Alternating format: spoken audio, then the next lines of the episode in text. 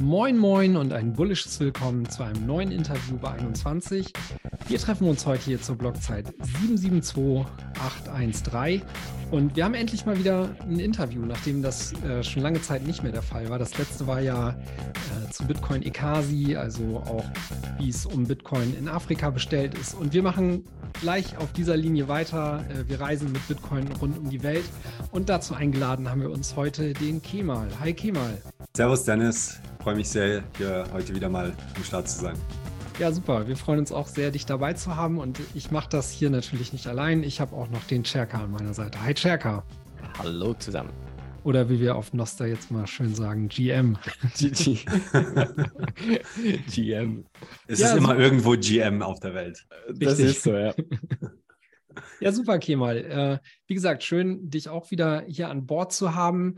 Du warst ja jetzt schon auch länger nicht mehr bei einem der 21 Podcasts dabei. Vielleicht magst du den Hörern, die neu dazugekommen sind oder dich, äh, dich nicht mehr ganz so genau kennen, äh, erzählen, wer du bist, was du machst und dann kommen wir wahrscheinlich auch schon direkt auf unser Thema hier.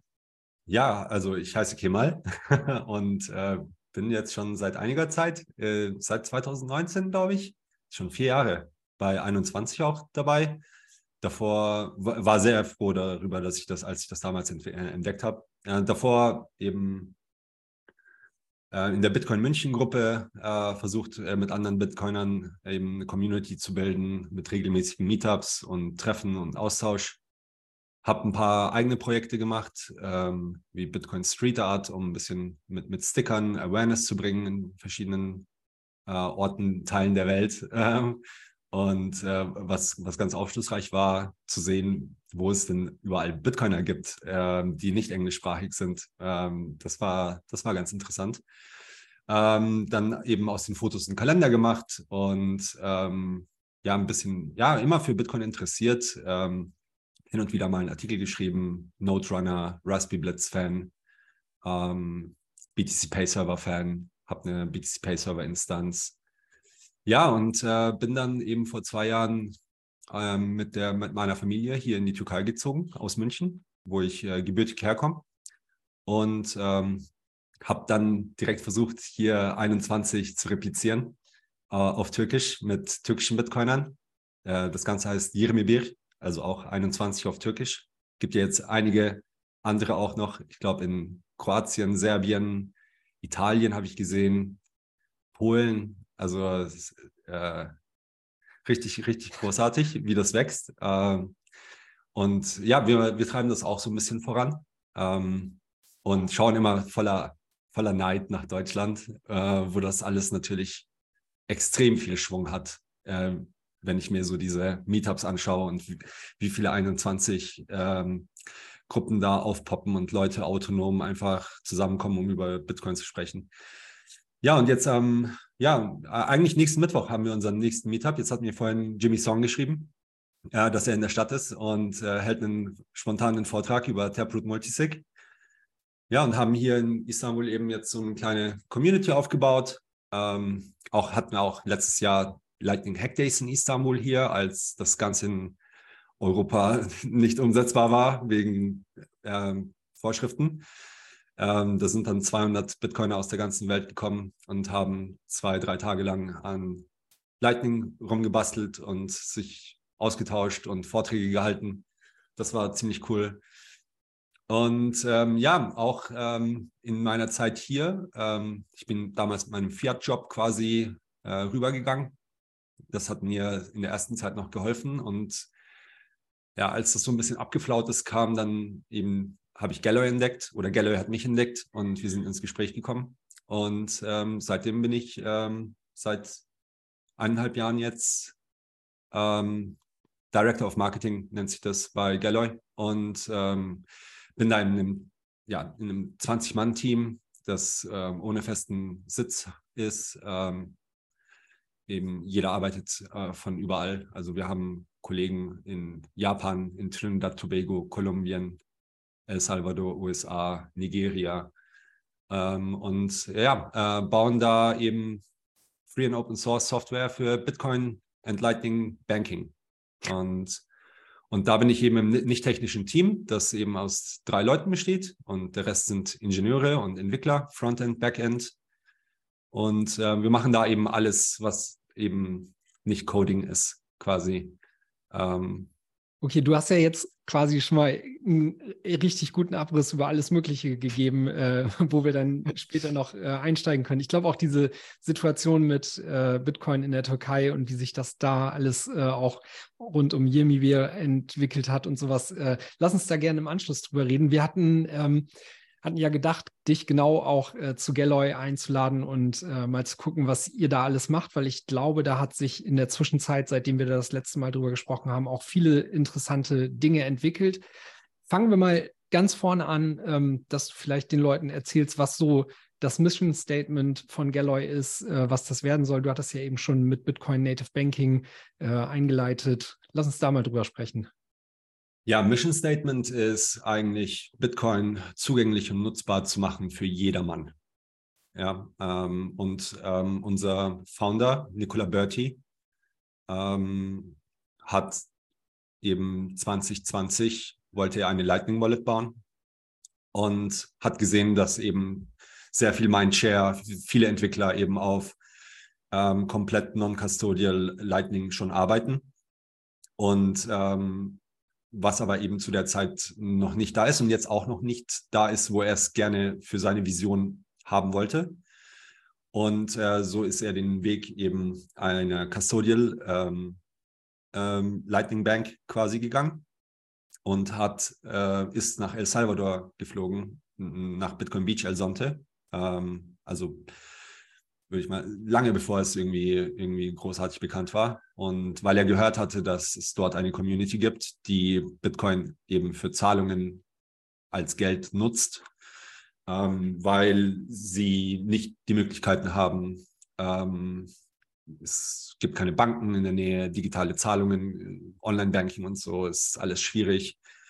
Ähm, und ja, ist dorthin. Ähm, die Community dort hat damals ähm, noch Electrum benutzt und später dann Wallet of Satoshi.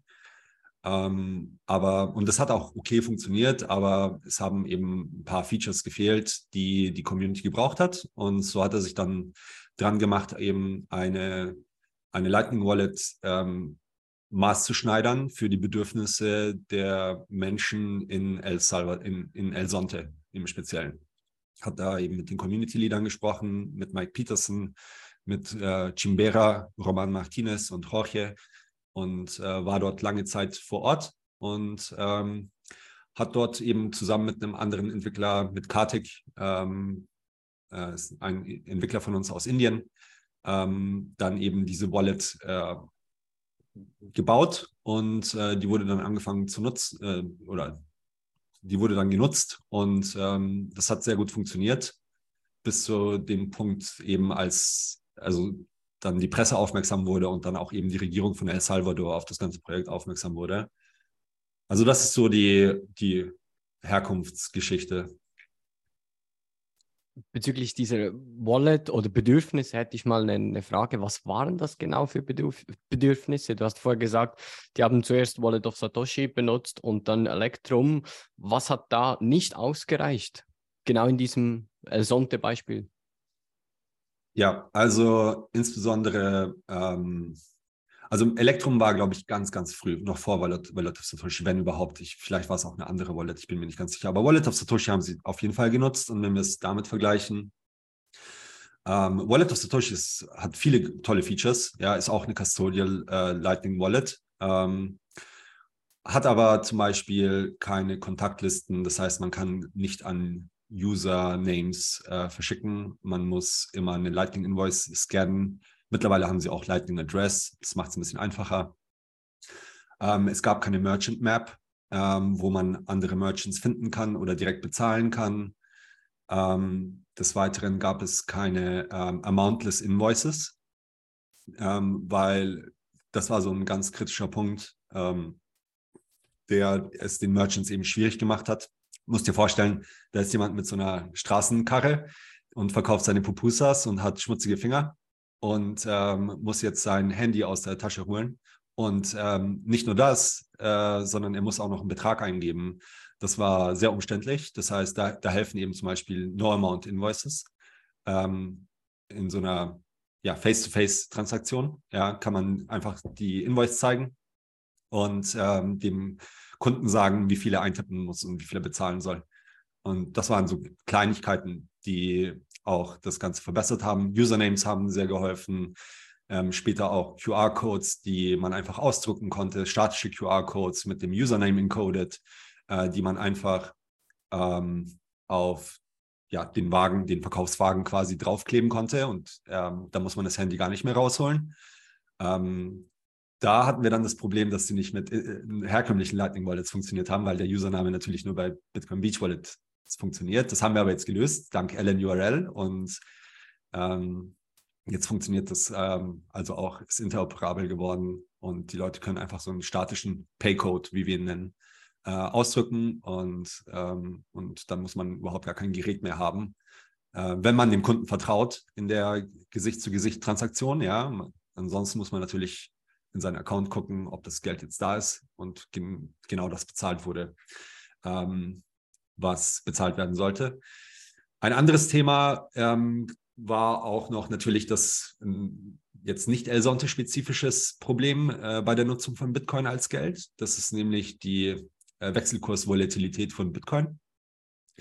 Das heißt, äh, wenn jemand eben Bitcoin hält, ähm, sagen wir mal, hat jetzt etwas für 500 Dollar verkauft und da geht der Bitcoin-Preis runter oder man verkauft etwas für 500 Dollar und denkt, man hat 500 Dollar und dann plant man Investitionen im Wert von 500 Dollar, dann geht der Preis runter und dann und die Verbindlichkeit ist natürlich, weil der Unit of Account natürlich Dollar ist und nicht Bitcoin, wird der Preis mit dem Zulieferer in Dollar ausgemacht und nicht in Bitcoin. Äh, das wird noch ein Weilchen dauern, bis das passiert, wenn, ja, ich glaube, vielleicht nicht mal zu unseren Lebzeiten, aber wer weiß, ja, ich bin schon sehr alt. ähm, why, why, so bearish? Okay, man, why, why so bearish? naja, ich, ähm, ich meine, Bitcoin überrascht uns ja immer. Ne? Äh, es kommt immer schlimmer und immer besser, als man denkt. Und insofern, who knows, ja? Who, who knows what tomorrow will bring? Aber genau, ähm, das Thema Wechselkursvolatilität ist natürlich eben ein Problem, wenn die Verbindlichkeiten eben in Dollar den, denominiert sind. Ähm, dann muss man eigentlich auch idealerweise, zumindest kurzfristig, eben, ähm, eben das Geld in dieser in dieser Währung halten, in der die Verbindlichkeiten denominiert sind. Ja, das ist dann eben der US-Dollar, ähm, damit das eben kaufmännisch funktioniert. Und ähm, da gibt es verschiedene Möglichkeiten, wie man das machen kann. Und wir haben jetzt eine neue Möglichkeit entwickelt, die basiert auf ähm, einer Idee von Arthur Hayes, dem berühmt-berüchtigten ähm, CEO von der äh, Derivatebörse BitMEX. Und äh, der hat nämlich eben eine Idee gehabt, ich glaube 2015 war das, über Synthetic USD, also synthetischer US-Dollar. Und das funktioniert mit Derivaten. Da hat man Bitcoin quasi als Collateral und ähm, shortet quasi Bitcoin äh, für jeden Dollar, den man halten möchte. Und dadurch ähm, kann man quasi durch den Verlust und den Gewinn bei ja, bleibt man da quasi an, an den Dollarpreis gepackt ähm, und kann so ohne Verlust ähm, einen Dollar-Account anbieten. Ähm, es macht es natürlich sehr einfach, dass, oder viel einfacher, äh, dass es eben Custodial Solution ist in dem Kontext. Ähm, vielleicht gibt's, funktioniert das in Zukunft auch mal non-custodial. Ähm, dauert aber wahrscheinlich noch ein bisschen. Und ja, äh, also das gibt es jetzt seit September 2021, äh, Entschuldigung, 2022.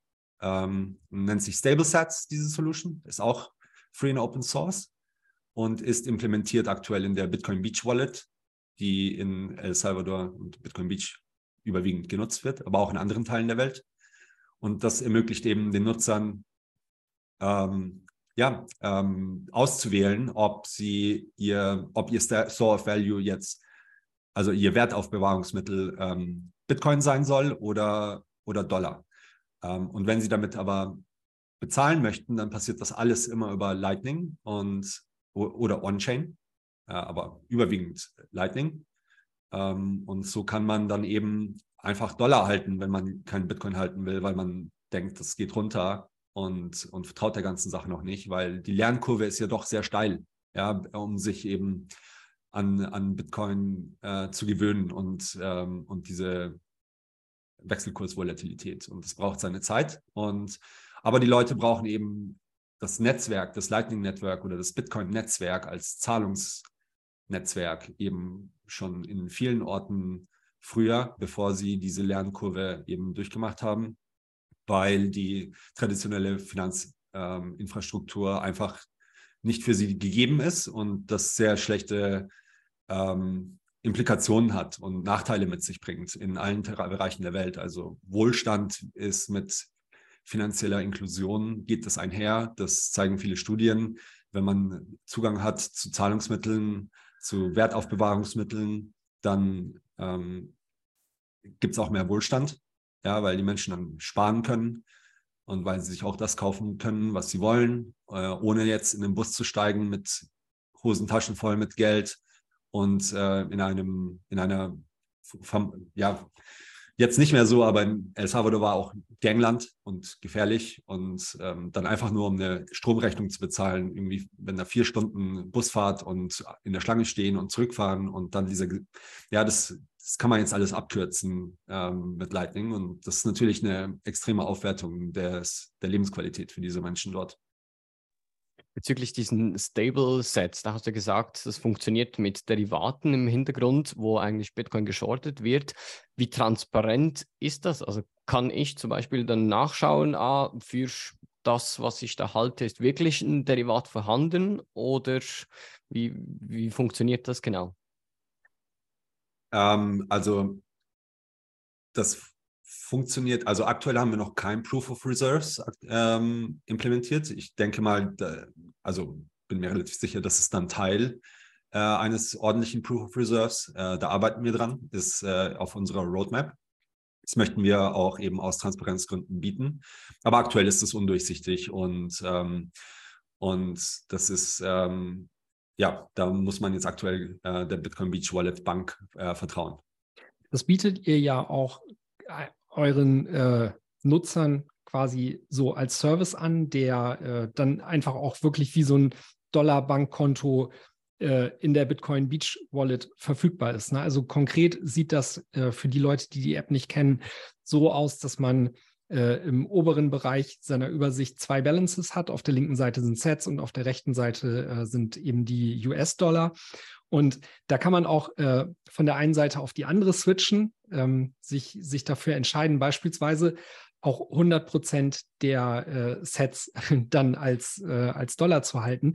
Das heißt, eigentlich könnte man auch eine 100 Prozent US-Dollar äh, oder Konto haben, aber Lightning wäre immer quasi der, der ähm, ja, dahinterliegende Zahlungsstrom oder die, die eigentliche Unit of Account für euch, ne?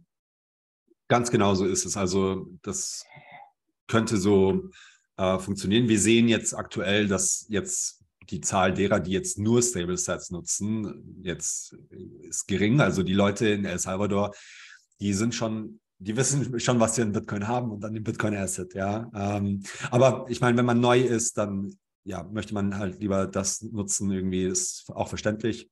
Und dann könnte man auch einfach nur Dollars halten. Ja, also, mhm. also man, jemand könnte auch die Galloy-Software, äh, den ganzen Code forken und eine Wallet machen, wo man nur Dollars halten kann. Ja, und äh, das und, Transakt und Transaktionen laufen aber immer über Lightning. Ähm, das wäre auch durchaus möglich, ja. Das aktuell ist, hm? sorry, ja, aktuell ist nur US-Dollar implementiert und keine andere Währung. Ja, es ist nur US-Dollar äh, implementiert äh, aktuell. Ähm, und es wird, ich glaube, nicht, die Chancen sind nicht gut, dass es noch eine weitere Währung werden wird, aus verschiedenen Gründen.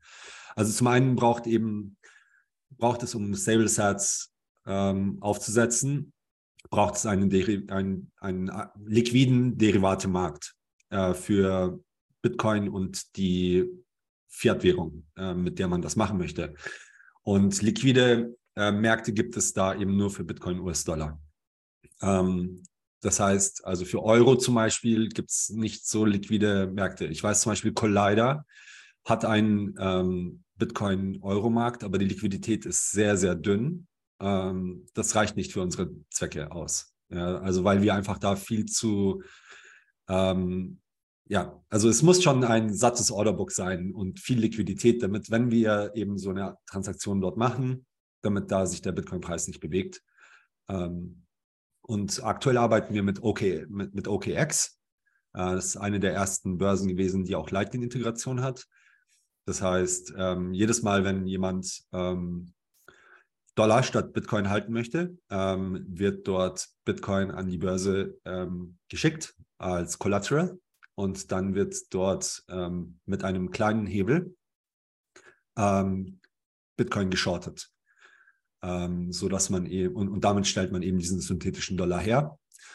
Ähm, das funktioniert so, wenn wenn ich das mal kurz erklären kann. Also wenn der Bitcoin-Preis nach oben geht, dann macht diese Position einen Verlust auf dem Derivate-Exchange. Dieser Verlust wird allerdings ausgeglichen durch den Wertzuwachs der Bitcoins, ähm, die die Bank hält. Ähm, und wenn der, wenn der Bitcoin-Wechselkurs nach unten geht, dann macht diese Derivate-Position einen Gewinn, der aber wieder ausgeglichen wird durch den ähm, Wechselkursverlust des, der Bitcoins, die man hält. Weil die Bank hält ja nichts anderes außer Bitcoin und ist eigentlich so quasi immer Bit Long Bitcoin. Ähm, und ähm, genau, und, und, so funktioniert das. Ist das für euch denn ein reiner Service, den ihr den Kunden gegenüber quasi unentgeltlich anbietet? Oder ist das etwas, wo, womit ihr auch, sei es durch Gebühren oder wie auch immer, einen Gewinn macht, weil das für euch natürlich äh, ja halt eigentlich äh, als, als Unternehmen auch halt mehr als eine Serviceleistung ist? Ja, gute Frage. Also ähm, ich habe gelernt, dass man, äh, wenn man etwas Nützliches macht, dass man ähm, das nicht für umsonst machen soll. Und so halten wir es auch bei Galloy. Ja, weil irgendwann, wenn stimmen dann die Incentives nicht mehr und man bleibt auf den Kosten sitzen. Und ja, also es muss alles schon nachhaltig sein. Und deswegen gibt es für diesen Service dann eben auch eine kleine Gebühr. Die ist aber sehr gering. Ich glaube, bin mir nicht ganz sicher, aber ich, ich glaube, äh, wenn man von Dollar nach Bitcoin wechselt, oder andersrum. ich weiß jetzt nicht ganz genau. Äh, Sind es, glaube ich, 0,2, also ähm, 20 Basispunkte, die da ähm, als Gebühr genommen werden von der Bank. Das ist ja. aber nur bei diesen Stable Sets so. Also wenn ich äh, rein nur Sets in Form von Lightning hin und her sende und auch Sets halte, dann bin ich gebührenlos, was das jetzt angeht. Ähm, es gibt noch eine... die Lightning-Gebühren somit bei Transaktionen berechnet, gehe ich mal davon aus. Also für Transaktionen berechnen wir keine Gebühren oder nehmen keine Kommission. Ja, es fallen eben nur die ganz üblichen äh, Lightning Network Gebühren an. Bei On-Chain-Transaktionen gibt es eine Deposit-Fee. Ähm, und genau, ähm, das ist ähm, etwas. Dann gibt es noch einen Punkt vielleicht, den man ähm, herausheben sollte. Ähm, die Bitcoin Beach Wallet hat ähm, abstrahiert ja Bitcoin und Lightning komplett weg vom Nutzer. Also man hat eine Wallet und, äh, und eine, eine Balance. Das heißt, du hast da, da steht dann 1000 Dollar oder 1000 Euro. Bald. äh, können wir vielleicht auch darüber gleich sprechen. Ähm, aber wenn da 1000 Dollar steht, dann kann ich die über Lightning verschicken oder ich kann sie über On-Chain verschicken. Ähm, das macht natürlich im Hintergrund einen Unterschied. Ähm, aber für den Nutzer wird das eben, der wird damit nicht behelligt. Für den ist das eine Unified Balance und ähm, der, ja, das ist wesentlich einfacher. Jetzt gibt es natürlich auch Leute, die sich denken, haha, das ist ja super, muss ich äh, kein Boltzhaku oder Dizzy oder Loopout von äh, LND-Pool nutzen, äh, wenn ich irgendwie meine Channels balancen will. Da, ähm, da haben wir, ja, da gibt es, also es kann auch missbraucht werden. Ähm, ähm, und da haben wir auch eine, ja, eine Lösung dafür entwickelt. Ähm, das heißt, das nennt sich Dynamic Fees. Ähm, und es gibt auch ein Research Paper von unserem äh, Data Scientist äh, Jose. Ähm, das kann man auf unserem GitHub äh, finden. Äh, GitHub slash Galloy. Ähm, das heißt Pricing Liquidity for Lightning Wallets. Und ähm, da das funktioniert so. Also wenn jemand irgendwie ständig versucht, ähm, die Bitcoin Beach Wallet eben für Swap-Outs äh, oder Loop-Outs zu missbrauchen, dann ähm, werden die Gebühren entsprechend äh, angepasst, ähm, sodass das eben weil, weil wir müssen natürlich im Hintergrund auch immer ähm, schauen, dass die Balances ähm, richtig sind, dass jeder, der On-Chain-Zahlungen machen möchte, die machen kann ähm, zu den vereinbarten Limits. Also es, ähm, und auch äh, Lightning-Zahlungen immer funktionieren, dass die Kanäle immer balanciert sind in, in der Regel. Also die Gebühren werden für den Nutzer, der das quasi eurer Ansicht nach versucht zu missbrauchen, dann erhöht. Genau, ja. Ja. Okay, du äh, hattest ja eben schon erzählt, dass es für das Stable Sets Feature auch zumindest eine äh, kleine Gebühr gibt. Ähm, ich hatte neulich mal äh, die, ähm, die Bitcoin Beach Wallet auf, auf Deutsch übersetzt und daraufhin. Ja, vielen ganz, Dank dafür. das auch ganz vielen äh, Leuten geschillt. Und äh, die, da kam dann natürlich zuerst die Frage, die Cherka auch gestellt hat, so wann Stable Sets in, in Euro. Das hast du ja schon erklärt. Ähm, die nächste Geschichte, die ich dann versucht habe, denen zu schillen, ähm, ist, dass man mit diesem Stable Sets äh, Feature ja auch quasi so Poor Man's Trading machen kann. Ne? Äh, mhm. Quasi, wenn man, wenn man meint, okay, der Preis fällt jetzt, dann muss man nicht irgendwie äh, Geld zur Börse überweisen, sondern dann kann man eben mit zwei Klicks äh, über dieses Swap-Feature von Sets in USD wechseln und wenn der äh, Preiscrash dann durch ist, könnte man auch wieder zurückgehen und so. Ne? Äh, äh, seht, seht ihr sowas, dass, äh, dass sowas tatsächlich gemacht wird oder ist das eher so wirklich diese äh, ja, mittelbare Sache, dass Leute quasi die Hälfte ihrer Balance einfach in USD halten wollen und den Rest in Sets? Oder gibt, gibt es da wirklich so diese Trading-Spielereien?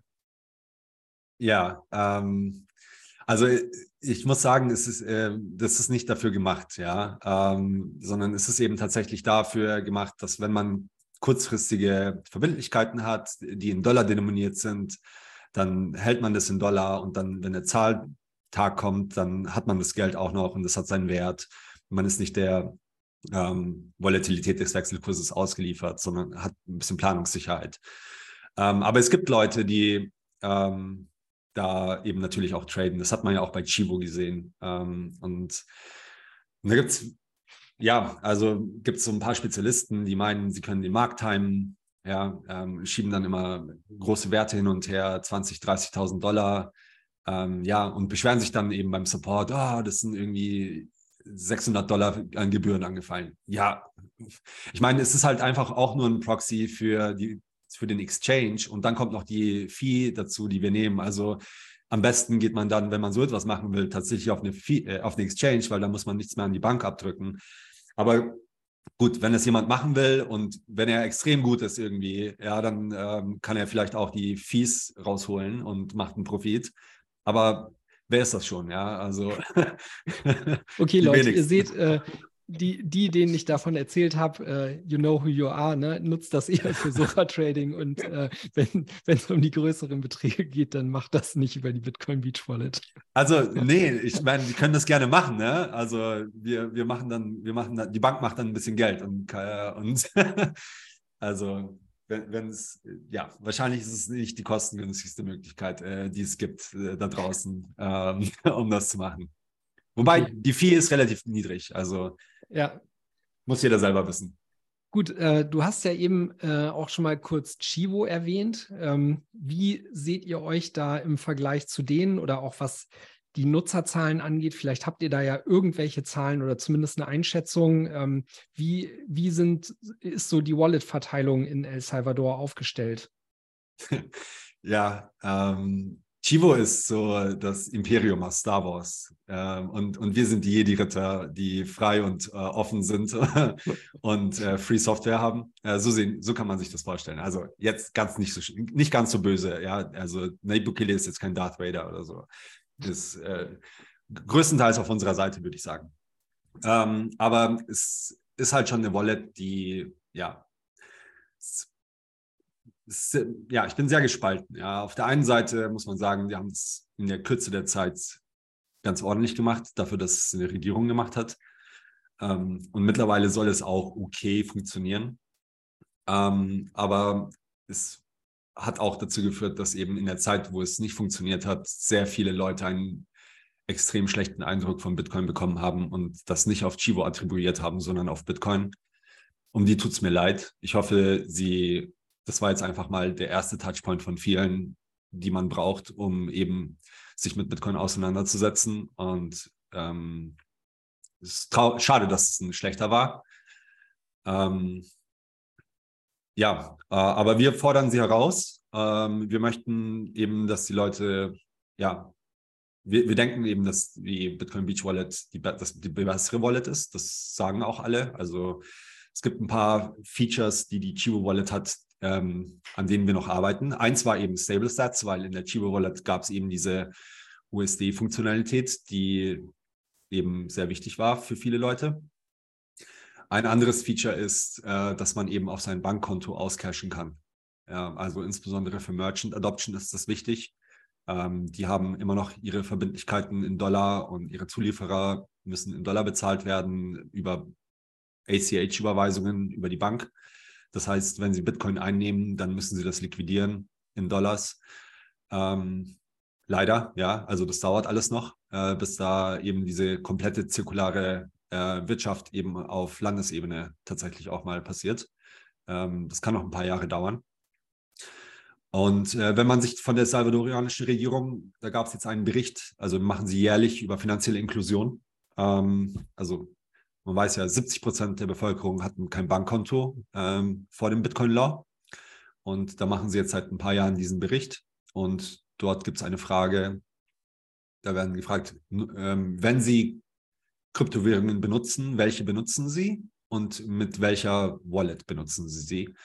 Und ähm, da ist 99,5% Bitcoin, ich glaube 0,4% oder so haben Ethereum gesagt. Also an, der, an dem Ende ist alles gut.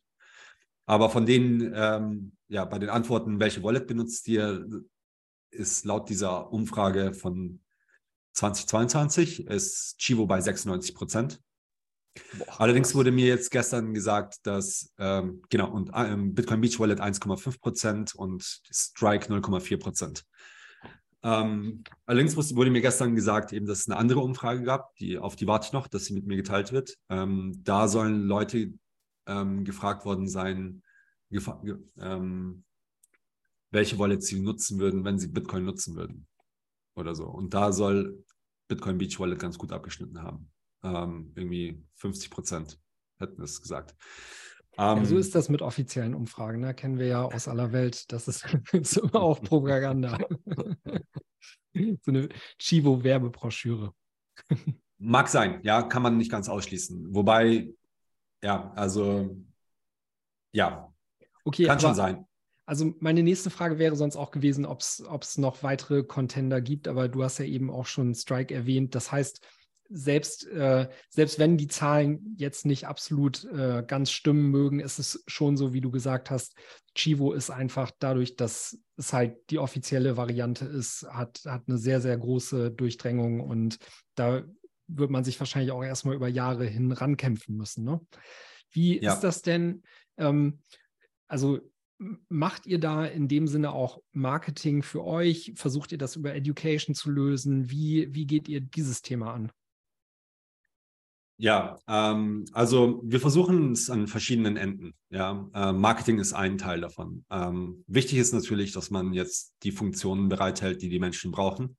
Das heißt, ähm, für Merchants, ähm, dass sie einen ähm, ordentlichen Merchant Point of Sale haben. Ähm, das haben wir jetzt gebaut. Äh, einen, den sie auch mit ihren Mitarbeitern teilen können, den sie als Widget auf ihr, als Progressive Web App auf ihr, auf ihren Homescreen packen und dann eben ähm, Geld von Kunden einsammeln können in die Kasse hinein, aber nichts, nichts ausgeben können. Ähm, das ist so ein Feature. Ähm, natürlich auch eben diese Paycodes, die man einfach ausdrucken kann, ganz low-fi, äh, low-tech, ähm, mit denen man dann eben Zahlungen annehmen kann. Ähm, eben das Dollar-Account-Feature, das ist jetzt da und wird rege genutzt. Ähm, das ähm, bringt auch ein bisschen Geld für die Bank was auch wichtig ist.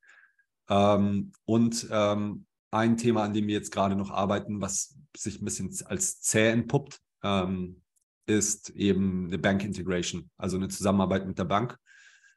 Ähm, es ist noch, ja, doch schwieriger, als wir gedacht haben, äh, ein Bankkonto in El Salvador, obwohl es Bitcoin Country ist, für eine Bitcoin Company zu bekommen.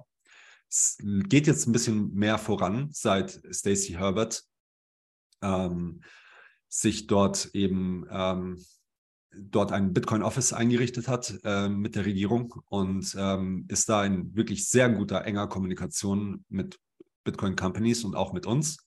Also dort gab es ja jetzt kürzlich eben neue ähm, Gesetze und Legislation, ähm, die Bitcoin als Geld und alles andere als Security deklariert hat und auch die Volcano Bonds ermöglicht hat. Da werden auch noch andere Änderungen kommen, äh, die insbesondere für Custodians wichtig sind ähm, und auch zum Thema KYC. Also ist uns natürlich, aktuell gibt es kein KYC in der Bitcoin Beach Wallet, aber da wirken eben Kräfte auf El Salvador, die äh, und die Regulierungsbehörden, die örtlichen, also internationale Kräfte, äh, wie zum Beispiel die Financial Action Task Force und internationale Institutionen, ähm, die eben eine ja, KYC erfordern.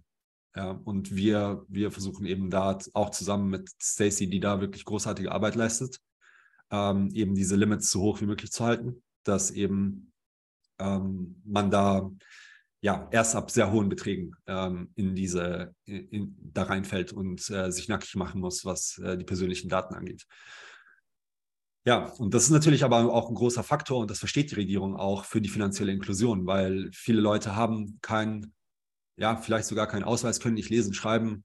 Ich meine, der Grund, warum sie kein Bankkonto haben, ist in erster Linie auch oftmals eben, dass sie diesen ganzen Papierkram nicht machen möchten oder können und äh, da jetzt mit der, mit einer Technologie zu kommen, die für jeden funktioniert und sie dann so zu äh, verunstalten, dass sie dann nicht mehr funktioniert aus den gleichen Gründen, ist natürlich, das verstehen die Menschen äh, in der Regierung auch, ähm, dass das nicht sein soll und kann und, ähm, und sind da bislang sehr einsichtig, sage ich mal, auf unsere Einlassungen, ähm, die Gesetze entsprechend so zu machen, dass es dann eben, dass sich El Salvador auch wirklich Bitcoin Country schimpfen darf und finanzielle Inklusion mit Bitcoin wirklich hergestellt wird für die Menschen, für die 70 Prozent, die keinen Zugang haben zu digitalen Zahlungen. Dann auch mal direkt dazu, weil du begleitest das ja jetzt auch schon recht eng über einen längeren Zeitraum. Wie ist da so dein Eindruck? Also schafft man das, äh, trotz jetzt auch Bitcoin-Bärenmarkt und all den Unwägbarkeiten und äh, Dingen, die, die vorher vielleicht unklar waren und die man sich besser vorgestellt hat. Also was ist da so der Stand, wenn man quasi nicht durch die orange Brille guckt, sondern äh, realistisch sich die Situation der letzten zwei Jahre da mal so äh, vor Augen führt? Ja, also ähm, die Menschen in Bitcoin Beach, die haben ja schon Erfahrung. ähm, also das hat ja 2019 angefangen, glaube ich. Das, das heißt, die sind jetzt schon seit einem Zyklus dabei, haben einen Bullrun mitgenommen und einen, einen Bärenmarkt und ähm, ihnen geht es immer noch, also immer noch mehr als da, wo sie eingestiegen sind, ja, wie es ja bei Bitcoin regelmäßig ist, wenn man das, wenn man länger als fünf Jahre hält. Das heißt, die haben das schon gelernt. Ähm, für die anderen, ähm, mit, dem, mit der Top-Down-Adoption, mit Chivo und so, gab es eben die Möglichkeit, eben auch immer Dollar zu halten ähm, in den Apps. Das heißt, ähm, das ist dort weniger ein Problem. Was die Adoption selbst angeht, ähm, es heißt so in, in, dieser Umfrage auch, von der ich vorhin gesprochen habe, dass eben 20 Prozent regelmäßig nutzen. Ähm, das ging dann auch durch die Presse, diese Zahl. Auf der viele, die ganzen Mainstream-Medien äh, Guardian, BBC und CNN und wie sie alle heißen, haben das gesagt, was, nach ein, ein Jahr ist schon um und erst 20 Prozent komplett gescheitert. Komplett gescheitert. Na, und die Bitcoiner sagen, ey, nach einem Jahr schon 20 Prozent ist absoluter Hammer. Schaut mal nach Nigeria, da ist seit eineinhalb Jahren der E-Naira unterwegs und 0,5 Prozent nutzen das, ja, als CBDC. Also das ist gescheitert, nicht 20 Prozent nach einem Jahr sind, sind großartig. Wenn die Zahl denn stimmt, ja, also ich höre immer wieder Berichte, dass es jetzt, ja, ähm, also zum einen ist es nicht irgendwie gleichmäßig verteilt, diese 20 Prozent, wenn sie denn richtig sind. Ähm, und zum anderen, ähm, ja, also Bitcoin Beach gibt und in San Salvador gibt es dann Ecken, wo, es besser funktioniert. Und wenn man jetzt irgendwie nach ja, ein bisschen weiter aufs Land ra rausfährt, dann hat davon niemand was gehört. Das Positive ist, dass die Regierung niemanden dazu zwingt. Also es gibt keinen einzigen Zwang von äh, Fall von Strafen oder sonstigem. Das heißt, es entwickelt sich langsam und die Leute müssen eben langsam ja darauf kommen, dass sie zum einen eben Gebühren sparen können, ähm, zum anderen viel bürokratischen Aufwand, ähm, der mit einer Bankkontoeröffnung einhergeht. Ähm, und zum anderen aber auch eben ein, ohne, ohne irgendwelche Kosten, ähm, nur mit bisschen Education, ähm, ja, einen zusätzlichen Zahlungskanal für ihre Kunden bereitstellen können, der dann eben auch wieder zahlungskräftige Kunden anlockt, die eben ja große Stücke halten darauf, dass eben äh, El Salvador ein souveränes Land Bitcoin adop adoptet hat und da eben auch immer, wachsenden, immer wachsenderen Zahlen äh, dorthin reisen und ihr Geld und ihre Bitcoins dort ausgeben möchten. Und wenn das die Leute verstanden haben, dann wird das gehen. Ich finde es gut, dass da jetzt ähm, keine Strafen drohen. Ähm, ich finde es auch gut zum Beispiel, dass Mi Primera Bitcoin macht dort hervorragende Arbeit. Das ist eine äh, private Initiative, die eben Bitcoin ähm, Unterricht gibt in Schulen und ein Bitcoin-Diploma mit einem kompletten spanischen Lehrplan erstellt hat. Und ihr habt vielleicht die Bilder gesehen bei Adopting Bitcoin bei der Konferenz, sind viele Bitcoiner gekommen und haben dann die Abschlussprüfung für die Schüler abgenommen. Das heißt, sie müssen dort ähm, in einem Wallet eben ähm, erstellen eine Bitcoin, in einer Bitcoin-Wallet einen Account, ähm, non-custodial, schreiben ihren Seed auf, löschen die Wallet und stellen es auf einer anderen Wallet wieder her. Das ist die Abschlussprüfung. Und das heißt, die, junge Generation, also da, da sind jetzt, ja, die sind an ganz schön vielen Schulen mittlerweile. Also ist, die wachsen sehr, sehr stark und möchten noch stärker wachsen. Sie möchten in jeder Schule präsent sein und legen eben großen Fokus darauf, eben Jugend ähm, ähm, es der Jugend beizubringen, weil die wiederum, äh, sie sind zum einen die Zukunft, die Kinder sind die Zukunft und, und die Kinder können es ihren, ihren Eltern und ihren Familienmitgliedern beibringen. Und ja, ähm, es gibt auch noch einen Punkt vielleicht, der ganz interessant ist. Es gibt auch noch eine relativ hohe äh, Analphabetenquote. Das, und, und ein Seed äh, sicher halten, ähm, das ist nicht so einfach ähm, dort. Ähm, sind nicht die idealen Bedingungen ähm, an Orten, wie die Menschen leben.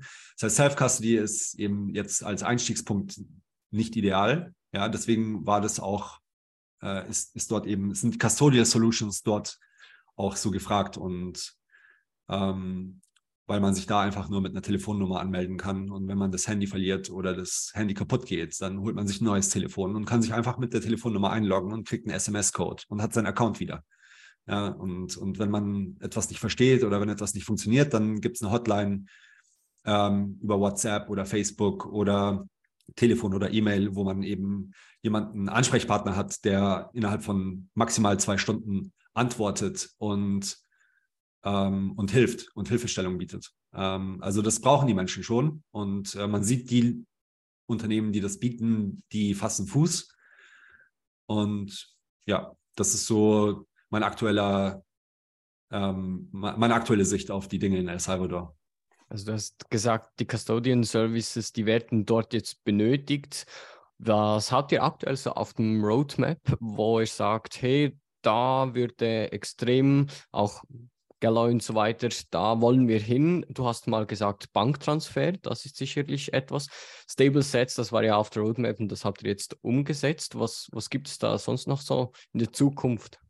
Ja, ähm, also ich bin extrem aufgeregt, ähm, weil wir jetzt gerade so ein bisschen Fokus eben, also wir machen ja zwei Sachen bei Gallery. Also zum einen bauen wir, also zum allererst bauen wir Free and Open Source Software, um so eine Bitcoin Bank aufzustellen. Ja, und unsere und die Bitcoin Beach Wallet ist eben eine, eine solche Bank. Ja, und eine, die Bitcoin Jungle App ist eine zweite solche Bank. Das, das sind die zwei, die wir kennen, die eben in der freien Wildbahn ähm, aktuell laufen und funktionieren. Und wir fokussieren jetzt gerade ein bisschen unsere Efforts auf die Bitcoin Beach Wallet und dort eben ein paar neue Features hinzuzufügen. Ähm, eine von denen, danke Dennis nochmal, ist eben ganz viele Sprachen hinzufügen. Ähm, eine andere ist, ich hatte es vorhin angedeutet, Display Currencies hinzuzufügen, ähm, weil damit man, weil aktuell haben wir nur Dollar und, und Bitcoin in der Wallet. Ähm, aber in Guatemala zum Beispiel nutzten die Menschen in Quetzal, äh, Quetzales. Ähm, als, als, ihre, als ihren Unit-of-Account. In Südafrika ist es der Rand ähm, und an anderen Orten. Also die können mit Dollar oder Bitcoin nichts anfangen. Ein Merchant muss ja auch seine Preise äh, bepreisen in seiner heimischen Währung. Ähm, das heißt, das kommt jetzt. Äh, das bedeutet nicht, dass sie dann eben Rand oder Quetzales halten oder Euro, sondern es wird einfach in ihrer Währung dargestellt und sie können eben Rechnungen schreiben und Invoices erstellen, äh, dadurch, dass sie ähm, eben ihre eigene Währung eintippen. Also wir nennen das Display Currencies, das wird jetzt kommen. Ähm, und eben Sprachen werden hinzukommen. Ich äh, habe jetzt über den Jahreswechsel hinweg in, an, an der Earn Section gearbeitet. Die Earn Section ist eben ein Teil, auch ein, äh, eine Besonderheit in der Bitcoin Beach Wallet. Ähm, da kann man ähm, über Bitcoin lernen äh, in verschiedenen kurzen Lektionen. Äh, wichtige äh, Konzepte. Ähm, wie viele Bitcoin wird es geben? Was ist eigentlich Geld? Ähm, was ist äh, Central Banking?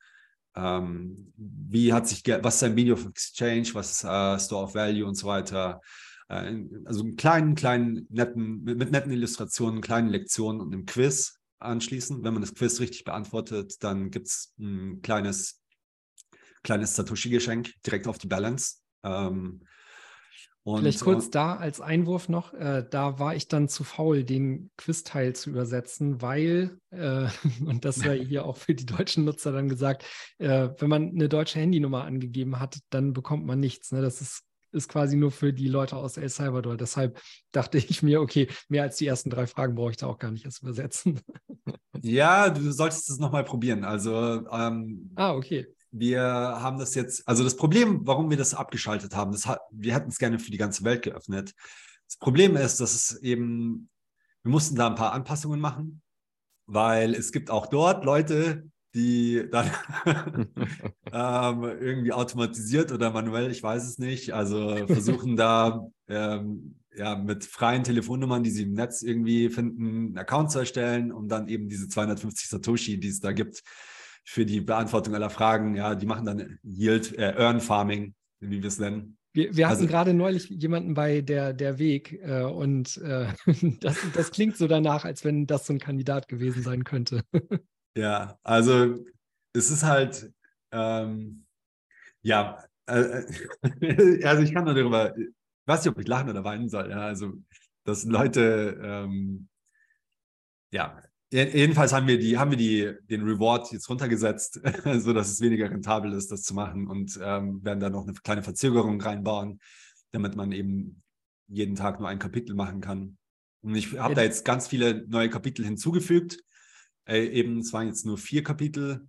Ähm, und ähm, ja, es soll halt eben so, wir wollen also vielleicht noch mal ein bisschen, worüber wir noch nicht gesprochen haben. Also ursprünglich war es oder ist es eine Wallet für El Salvador, für die Community dort.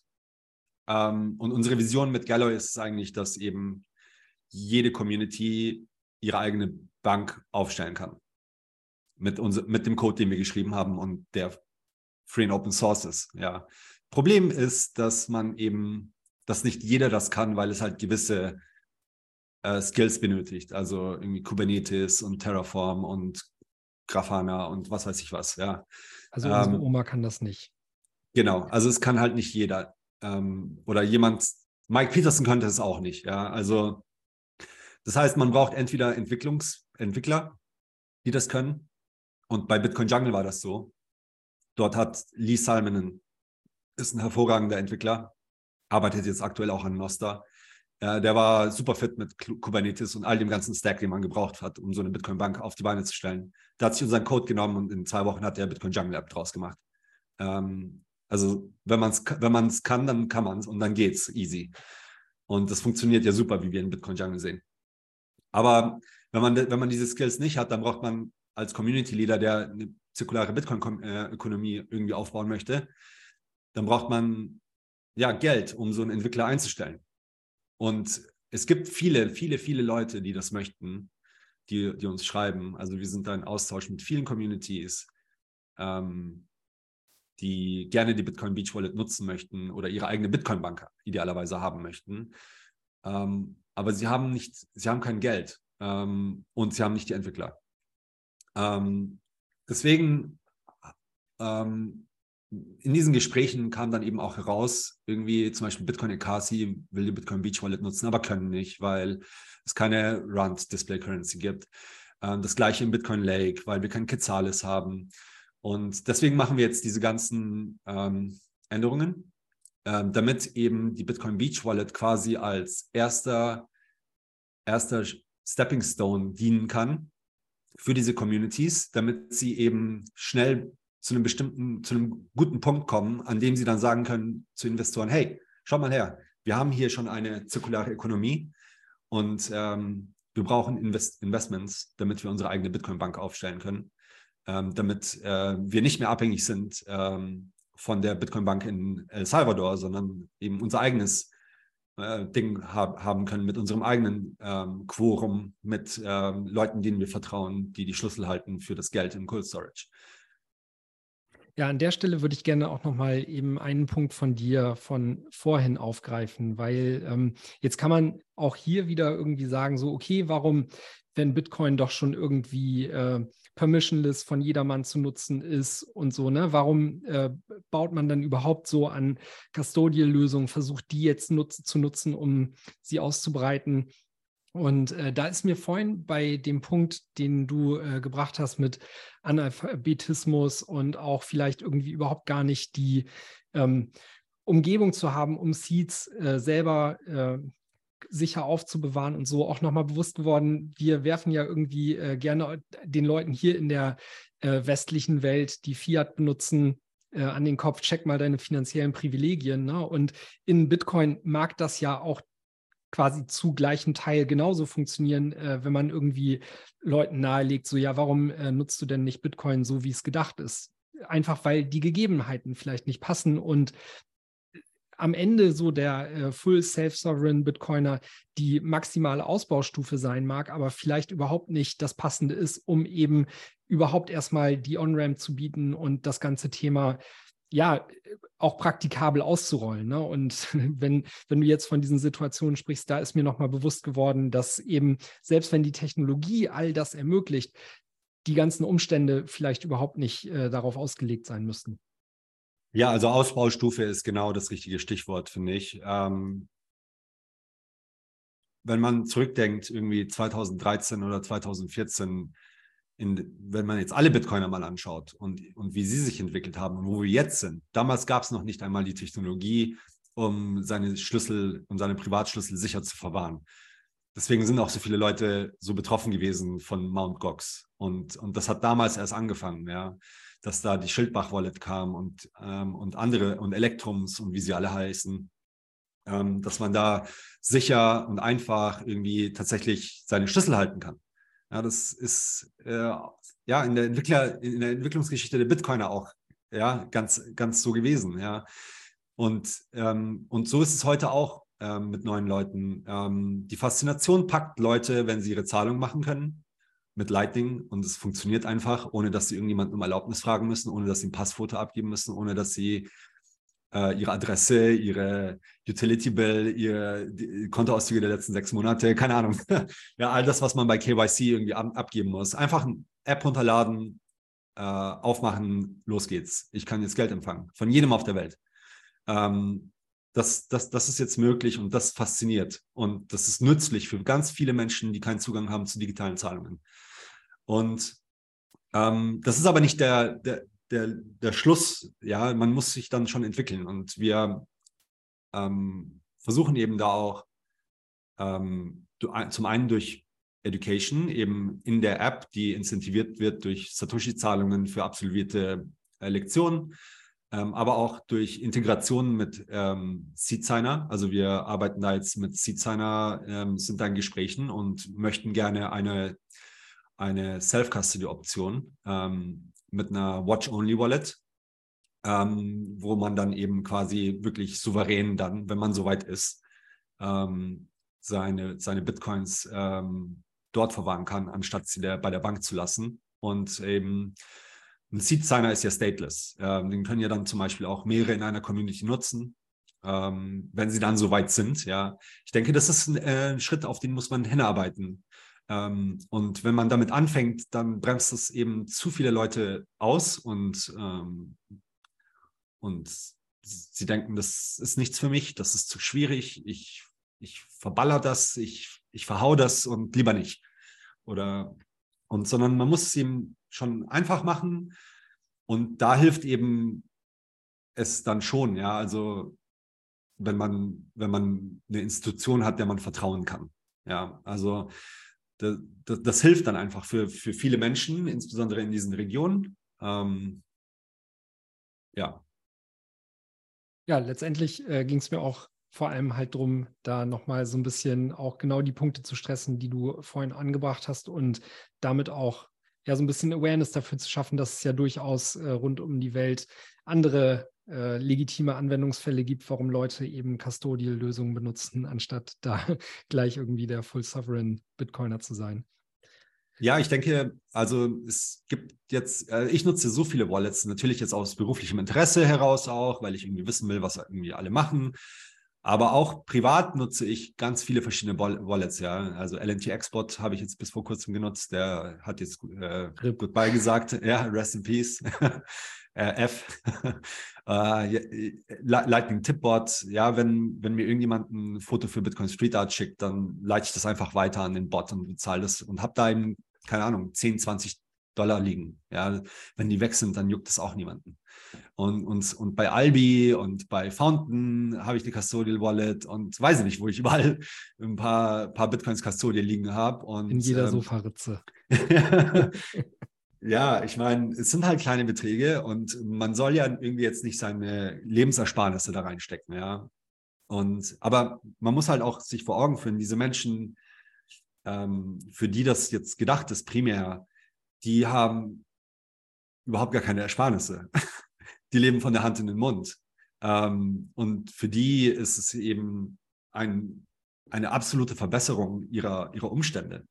Ähm, und, und wenn sie dann eben durch diese bessere finanzielle Inklusion irgendwann an einen Punkt kommen, wo sie sparen können, in der härtesten Währung auf der Welt, ist es dann wahrscheinlich auch eher möglich, ja, wenn sie dann zu der Zugang haben, dass sie da was zur Seite legen, was nicht äh, durch Inflation Kaufkraft verliert. Ähm, dann können sie eben auch mit den Mitteln, die ihnen geboten werden, sich weiterentwickeln und dann eben auch Verantwortung übernehmen für ihre zwölf Wörter. Irgendwann. Aber das, ja, das ist eben ein Schritt, der kommt ein bisschen später. Wie, und wenn man den ein bisschen später ansiedelt, dann hat man auch mehr Erfolg ja, mit der Bitcoin-Adoption. Ähm, und, und es kämpfen viele an vielen Fronten und wir kämpfen an dieser, dass wir eben da Bitcoin für jedermann zugänglich machen wollen. Ähm, in, in Orten, die jetzt, die man Global South nennen möchte oder Emerging Markets oder Developing Markets, wo eben diese Finanzinfrastruktur nicht so ausgebaut ist wie in der ersten Welt. Ja, das wird auch nicht von heute auf morgen kommen. Ich meine, ich glaube, jeder, der jetzt am Zuhören ist, sieht sich selber auch, weil der erste Tag mit Bitcoin, da hast du noch nicht komplett self-custodial alles, deine zwölf Wörter aufgeschrieben und so. Das ist ein Prozess und der Prozess muss halt durch diese Education immer voranschreiten. Und da würde ich mich mal interessieren, wir haben dich ja jetzt mal hier und du bist ja in der Türkei. Wie ist da die Adaption aktuell so fortgeschritten? Ich glaube, das letzte Mal warst du irgendwie so, was du Türkei-Update gemacht hast, war es vor einem Jahr oder so. Was, was hat sich seither getan da? Puh, also es hat sich Folgendes getan, dass eben es ist eine brutale Inflation hier. Die, die Preise gehen, also vor einem Jahr war es so, dass die, der Wechselkurs der türkischen Lira extrem abgerauscht ist. Ja, das war für mich, der Bitcoin verdient, irgendwie ganz nett. ähm, äh, und davor auch in Euro. Aber mittlerweile haben jetzt die Marktpreise angezogen. Ähm, die, der Wechselkurs hat sich aber nicht verändert. Das heißt, es ist jetzt alles extrem teuer geworden. Die Regierung hat jetzt die Mindestlöhne angehoben und man muss dazu sagen, dass 40 Prozent der Menschen, die arbeiten und sozialversichert sind, zum Mindestlohntarif arbeiten. Und die sind über 100 Prozent nach oben gegangen, seit ich in die Türkei gekommen bin. Ähm, meine, meine Miete ist 60 Prozent nach oben gegangen.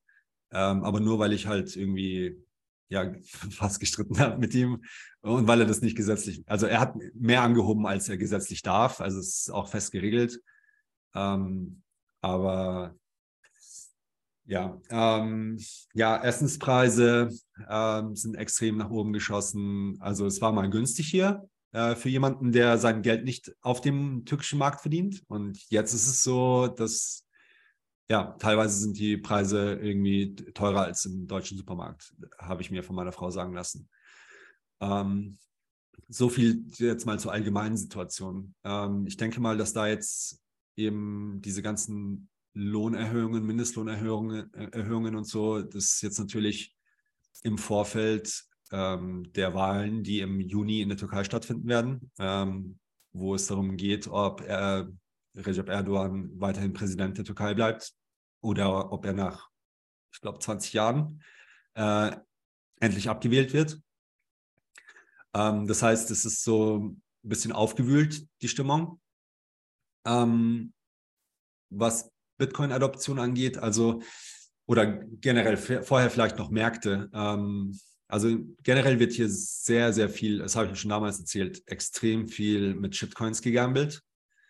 Ähm, ich habe mittlerweile auch gelernt, dass wenn die Leute Bitcoin sagen, sie eigentlich alles andere außer Bitcoin meinen. Also, weil Bitcoin ist so, der Zug eigentlich schon abgefahren, das ist kein gutes Investment mehr. Da hat man, da ist man hinten dran jetzt. Äh, es gibt eben jetzt, man muss jetzt schauen, wo man quasi die neuen Projekte findet, die nochmal so einen äh, Weg hinlegen wie Bitcoin.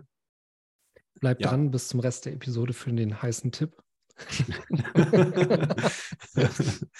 genau. Und ähm, das heißt, ähm, jetzt mit dem Bärenmarkt im, im, Bitcoin und auch in den Kryptomärkten ähm, ist da sehr viel Ernüchterung. Ähm, aber, das, aber diese Leute sind nicht weg. Ja, es sind extrem große Accounts, ähm, die, die haben sich festgesetzt. Ähm, also wenn, wenn wir das irgendwie ausmerzen wollen, dann müssen wir noch mindestens zwei Jahre Bärenmarkt machen, damit die weg sind. Ähm, weil sobald der Bitcoin-Preis nach oben geht, dann schnuppern sie wieder Morgenluft und, ähm, und, und fangen an zu chillen mit ihren Accounts, die über eine halbe Million Follower haben. Und, ähm, also das ist äh, ganz schön frustrierend. Aber das ähm, heißt doch eigentlich auch, dass es für, für Leute irgendwie, also das sind ja nicht alles Newcomer. Ähm, und viele Leute haben ja ähnlich wie wir dann vielleicht auch einmal so eine Shitcoin-Phase durchsehen, das ist nichts und da kann man eigentlich nur gambeln und äh, größtenteils Geld verlieren.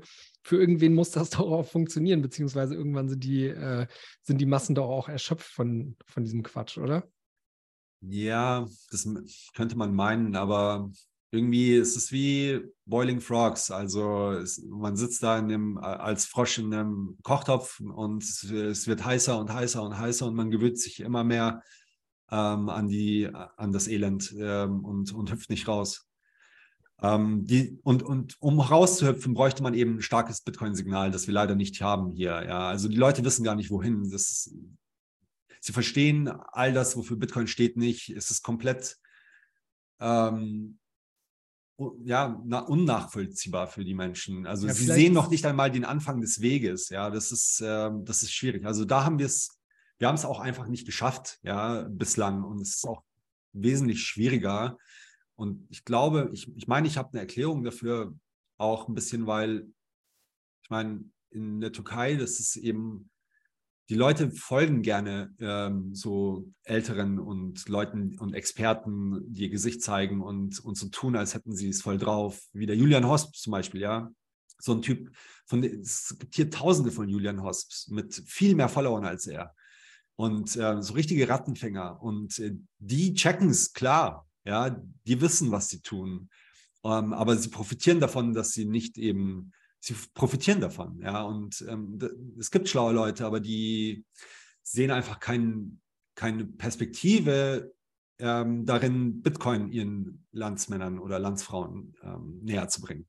Ja, wahrscheinlich sind das auch so mehrere Punkte, die zusammenkommen und vor allem halt dieses extrem inflationierende Geld. Ne? Also das erinnert mich so ein bisschen an äh, so eine Passage in dem Buch When Money Dies, wo er auch beschreibt, dass einfach dadurch, dass die, das generelle Marktumfeld halt beständig so am Abkacken ist, die Leute halt alle möglichen Fluchtwege suchen und dann mag es sein, dass man da vielleicht schon mal mit auf die Fresse gefallen ist, aber trotzdem erscheint das gegenüber dem Geld auf dem Konto äh, zu halten immer noch als eine bessere Option, äh, da halt einfach zu zocken.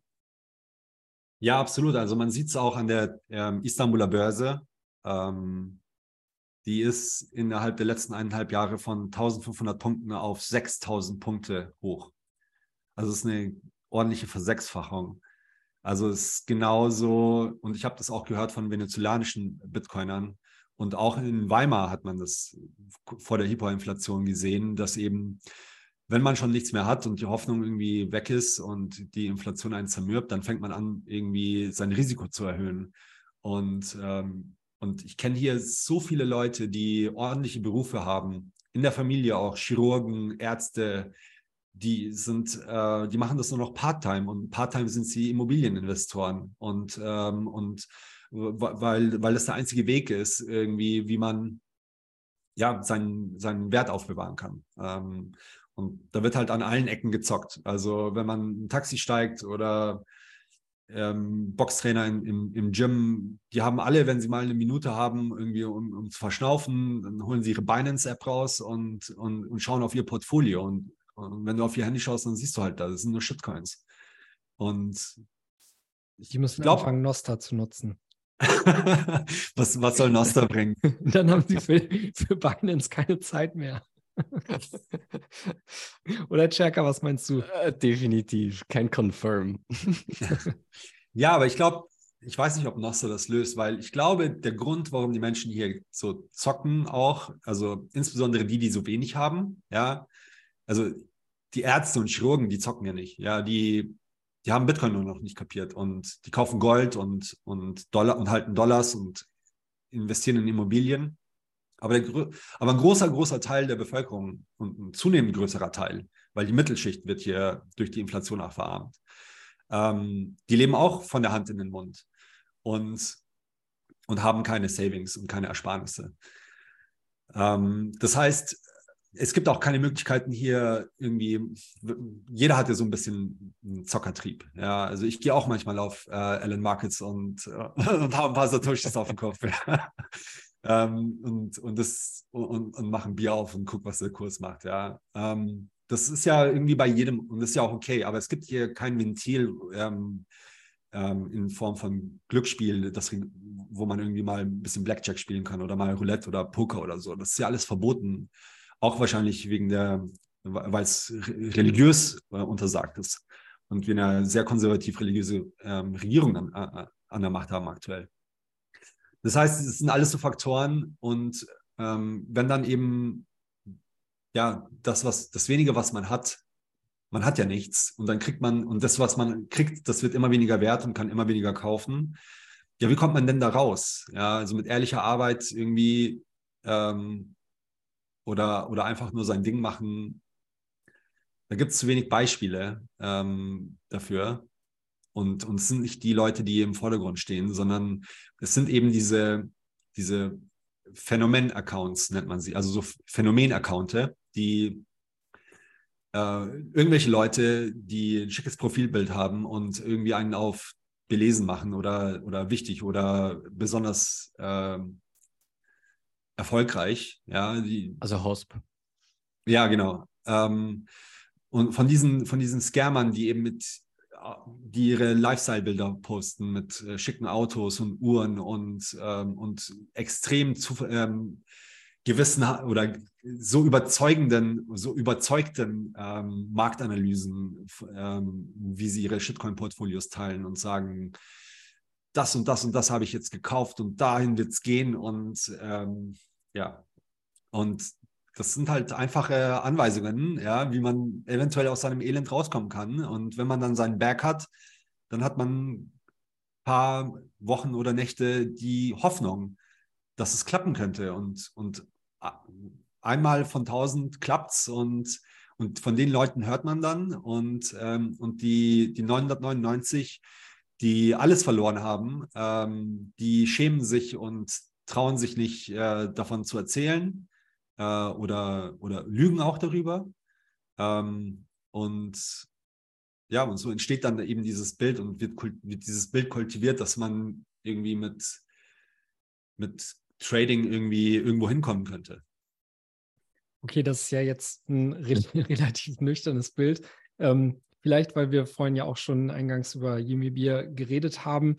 Ähm, wie entwickelt sich das? Ist das dann quasi so eine, so ein, so eine Shitcoin-Selbsthilfegruppe äh, oder schafft ihr, schafft ihr es da, wahre Bitcoin-Education zu machen? Erreicht ihr da wen? Wächst das? Äh, was ist da so der Stand?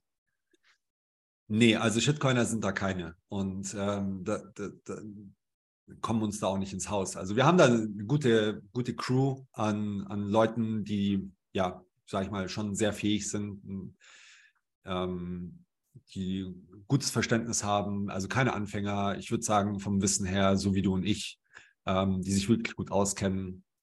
Ähm, ähm, wir treffen uns einmal im Monat ähm, hier in einem Coworking Space und halten Vorträge und, und gehen dann Burger und Bier essen zusammen und ähm, haben eine Gruppe auf Telegram. Ähm, haben schon lange keinen Podcast mehr aufgenommen. Ähm, ich war da so ein bisschen die treibende Kraft. Ähm, aber ich, ich finde keine Zeit mehr dafür und ähm, die anderen, ja, es ist halt so ein Ding, ja. Niemand will so in diese Position ähm, wie so ein Phänomen-Account kommen. Also die, wenn die Leute es nicht lernen wollen, also wenn sie nicht einen inneren Antrieb haben, dann, dann machen wir jetzt, dann haben die keinen einen Outreach zu machen und irgendwie jetzt da äh, zu predigen und äh, den Messias zu spielen. Ähm, sondern ja, wir machen halt so unser Ding ähm, mit unseren Meetups und das funktioniert gut und ähm, kommen regelmäßig viele Leute. Eben, wie gesagt, jetzt auch mal prominente Besucher aus den USA mit Jimmy Song. Ähm, und in der Vergangenheit auch Jesse, Jestopher von Amboss war da und Bitcoin Dad war da. Also es, in der Hinsicht ist es ganz cool. Man verirren sich immer mal wieder ein paar coole Bitcoiner nach, nach, nach Istanbul, die sich dann bei uns melden. Jetzt habe ich gelesen letztens, die Jungs von Relay kommen bald nach Istanbul. Ja, und, ähm, und so machen wir ein bisschen was. Ähm, ein paar sind auch aktiv, eben mit der größten türkischen Börse hier, mit BTC Türk und versuchen dort tatsächlich eben ihre Fresse in die Kamera zu halten und ähm, guten Bitcoin-Content eben auf YouTube ähm, zu machen. Aber ich glaube, die türkische Gesellschaft tickt einfach so ein bisschen anders in manchen Punkten. Also so anonyme Accounts, die nimmt man nicht für voll. Ähm, wenn du irgendwie nicht irgendwie mit einem großen Unternehmen irgendwie verbandelt bist, dann nimmt man das auch nicht ernst. Also das ist so, so Marken, Marken, große Marken, weltweite Marken, ähm, die, die, die geben irgendwie allem, was du machst, Legitimität, die sehr wichtig ist. Und ähm, entsprechend ähm, so, so bottom-up äh, wie Jeremy Bier ähm, finden nicht so den Anklang ähm, und den, den Zuwachs. Ähm, aber wir machen weiter und ich hoffe auch, also wir hatten jetzt auch ein paar Leute, die weggezogen sind in die USA zum Studieren, ähm, die eben auch den Podcast mit vorangetrieben haben. Ich hoffe, ja, dass sich da neue Leute finden, wieder, die das wieder ein bisschen ähm, aufgreifen und äh, vorantreiben. Und ja, aber für, für den Moment ist es eben ähm, die monatlichen Meetings und unsere Telegram-Gruppe, die sehr rege ist, mittlerweile 200 Mitglieder. Ähm, ja, und irgendwann kommen wir hoffentlich auch an den Punkt, ähm, wo das dann, wo das dann Schub äh, kommt. Aber ja, es gibt jetzt keine großen Bestrebungen, unsere Reichweite irgendwie zu erhöhen ähm, mit den aktuellen, mit der aktuellen Situation. Okay, aber das heißt, wir können hier in Deutschland mit der Situation ja teilweise auch zufrieden sein, wenn wir mit 21 so ein bisschen äh, Reach kriegen und das schaffen mit Gasmaske und Katze im Profilbild statt Uhren und Autos. Ja, das ist, äh, ja, da kann man, das ist schon, das überrascht mich so ein bisschen, dass das so ist. Ich meine, es ist nicht so, dass es überhaupt gar keine ähm, anonymen Accounts in der Historie der türkischen Social Media gab. Also da gab es so ein paar Whistleblower, die extrem viel ähm, Follower hatten, weil sie vorge ähm, ja, vorgegeben haben, eben da im engeren Kreis der Regierung zu sein und dort Internas ausgeplaudert haben. Ähm, ja, müssen noch schauen, ähm, was gut funktioniert. Ähm, mir wurde gesagt, und das ist vielleicht etwas, was wir verfolgen sollten, ähm, es sind, ich weiß nicht, kennst du Joe Hall von Cointelegraph, der Ist ein ähm, super, super Typ. Ähm, der geht immer mit dem Mikrofon auf der Straße herum, hat letztens auch, hat es auch in El Salvador gemacht und, und quatscht einfach Leute an und gibt ihnen ein paar Satoshis ähm, und, und fra fragt, stellt ihnen ein paar Fragen, so Straßeninterviews. Ja. ja. Und, ähm, und das ist sehr, sehr, sehr beliebt hier in der Türkei. Also die Leute lieben das. Ähm, vielleicht wäre das etwas, was wir machen könnten, um ein bisschen Awareness äh, zu schaffen. Ich meine, im Endeffekt, ja. Leute müssen halt schon einen Antrieb irgendwie selbst entwickeln, da jetzt mal reinzuschauen. Und, und das funktioniert hier meistens mit einem Gesicht. Und ja, müssen einen finden, der bereit ist, äh, das in die Kamera zu halten, wie gesagt. Ja, das hat hier bei 21 auf dem YouTube-Kanal ja auch phänomenal funktioniert. Ne? Also diese Straßenumfragen, das waren, äh, als sie noch liefen, mit die beliebtesten Videos. Und man muss das ja auch nicht äh, komplett mit Gesicht machen. Wir hatten ja auch schon äh, so verkleidete Anons da unterwegs. Und vielleicht auch an der Stelle mal wieder ein Aufruf an alle, die, die jetzt noch zuhören. Äh, geht mal wieder mit dem Mikro raus, filmt das und äh, schaut, dass ihr das auf YouTube bringt. Der Las Miranda wird's, äh, wird sich freuen. Ja, ja, cool. Cherka, hast du sonst noch Fragen? Oder Kemal, hast du seine, deinerseits noch was anzumerken, was vielleicht auch dieses Jahr noch ansteht? Das Jahr ist ja noch jung. Mit Bitcoin kann ja noch viel passieren. Haben wir noch ein Thema? Ja, also ähm, ich, ähm, vielleicht eine Sache, die ich noch irgendwie ganz bemerkenswert finde, ist eben diese extreme Anwachs ähm, an Bitcoin-Treffen, ob das jetzt Bitcoin-Meetups sind oder Konferenzen. Ähm, es ist absolut wundervoll, das zu sehen. Ja, ähm, in, in Deutschland, aber auch weltweit. Ähm, und ja, ich, ich bin auch extrem glücklich darüber, eben jetzt die, die Signale aus Afrika zu sehen ähm, mit Adoption, mit den ersten Bitcoin-Konferenzen. Da gab es zuerst die Dakar Bitcoin Days in Senegal, danach die ähm, Africa Bitcoin Conference in Accra in Ghana. Ähm, da werden noch mehr kommen. Es gibt äh, eine Konferenz, die geplant wird in Nigeria, ähm, eine in Kamerun. Ähm, in Kenia gibt es wahnsinnig viel Adoption und und es gibt dort keine Politiker, die irgendwie sagen, oh, Bitcoin ist Rattengift oder so. Ja, also die, die Signale, die aus Afrika kommen, sind eigentlich interessiert, neugierig, ähm, und ja, stimmen hoffnungsvoll, dass, weil, und Machankura, tolle Projekte, die sich dort entwickeln. Ähm, Machankura erlaubt zum Beispiel ähm, Nutzern von dummen, dummen Telefonen, also Nokia 3110, äh, ohne, also nicht Smartphones, ähm, Bitcoin über Lightning zu verschicken, ist auch wieder eine Custodial-Lösung, aber äh, in einem Markt, wo 70 Prozent der Menschen ähm, ja kein Internet haben ähm, und kein Smartphone haben, ist das natürlich eine super Lösung. Ja, und es freut mich wahnsinnig zu sehen, eben, dass eben in Afrika etwas vorangeht. Dann eben natürlich diese ganzen Bitcoin-Communities, die aufpoppen, auch in Afrika. Bitcoin Mountain gibt es, Bitcoin Village in Kamerun und Ghana, ähm, Bitcoin Island in den Philippinen, ähm, Bitcoin Jungle und Bitcoin Ekasi kennen wir ja schon, Bitcoin Lake in in Guatemala, in, in Peru gibt es eine Community, die extrem viel Bitcoin Beach Wallet nutzt. Ähm, und das Lustige ist, die nutzen überhaupt gar keine Bitcoin- oder Lightning-Transaktionen, sondern die, weil sie alle Bitcoin Beach Wallet haben, sind das alles quasi Intra-Ledger-Transaktionen. Ähm, das ist ganz witzig. Ähm, Joko ist not amused. Warum nicht? Der, der schämt ja immer, wenn er äh, Videos auf Twitter sieht, wo es von Wallet of Satoshi zu Wallet of Satoshi geht und so. Ja, ähm, der Joko. Ja, Joko. ja, Joko, check mal deine finanziellen Privilegien. ja, also eine Intraledger-Transaktion, die kostet noch weniger Gebühren, ja, als, als On-Chain und Lightning. Ähm, ja, weiß nicht, was ich sagen soll. Ich meine, Bitcoin ja, Hauptsache, Beach is boiling the oceans. Ja, und ähm, ja, diese ganzen, natürlich auch die Adopting Bitcoin Konferenz, die ich mitorganisiere, ähm, jetzt dieses Jahr wieder zum dritten Mal, ähm, wieder in El Salvador, ähm, zweimal ein großer Erfolg gewesen. Ähm, jetzt machen wir es ein drittes Mal und ja, ähm, Bitcoin Prag soll auch noch stattfinden. Die Bitcoin-Konferenz in Innsbruck war ein großer Erfolg, findet wieder statt. Es gab schon viele Hochzeiten. Und, äh, und ganz schön wenig Entwickler und, äh, und, und die immer auf Konferenzen zu schicken, damit sie sprechen können, geht immer von der Entwicklungszeit ab. Deswegen ähm, ist es immer so ein, so ein Problem. Aber an ein paar Sachen werden wir teilnehmen. Ähm, Adopting Bitcoin natürlich, da treffen wir uns immer mit, mit dem Galloy-Team einmal im Jahr und machen eine Offsite. Ähm, kommt jeder von allen Ecken der Welt angeflogen. Und ja, das sind so die Sachen, auf die ich mich freue. Und weil du das eben auch schon erwähnt hast, äh, so die nächste Eskalationsstufe zu den Meetups, die sich hier in Deutschland an, abzeichnet, ist äh, auch so kleinere Unkonferenzen oder Wochenendtreffen. Ne? Also wir hatten das im Rahmen der Heide letztes Jahr beispielsweise mit so einem Sommer, äh, äh, Sommerfest oder was wir dann im äh, späteren Sommer auch gemacht haben, so ein Camping-Flashmob, wo wir uns mit 20 Leuten einfach auf dem gleichen Campingplatz eingebucht haben und dann war da ein Wochenende Rambazamba.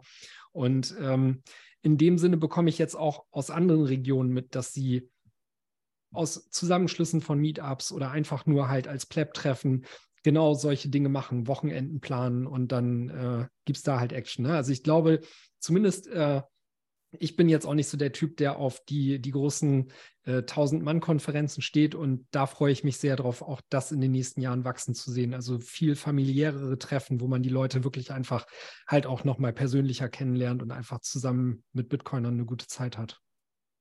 Ja, absolut. Da gab es ähm, kürzlich ähm, einen sehr guten Podcast bei Stefan Rivera mit dem Wizard of äh, Oz, der den Bitcoin Bush Bash in Australien veranstaltet.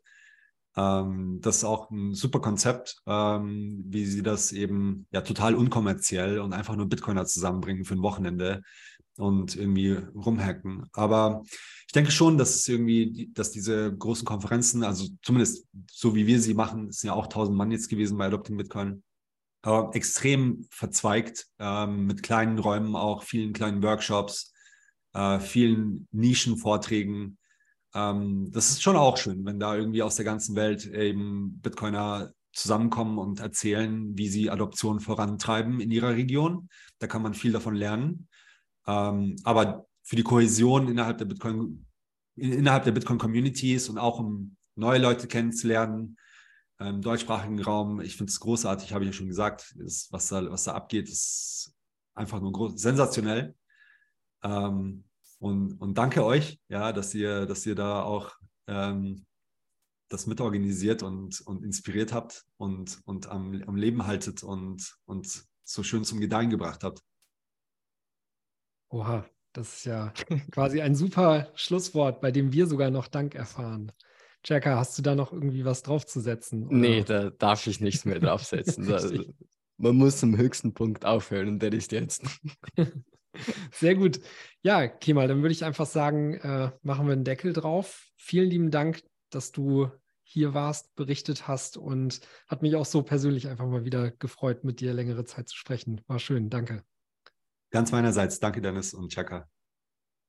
Ciao, ciao. Tschüss zusammen. Ciao.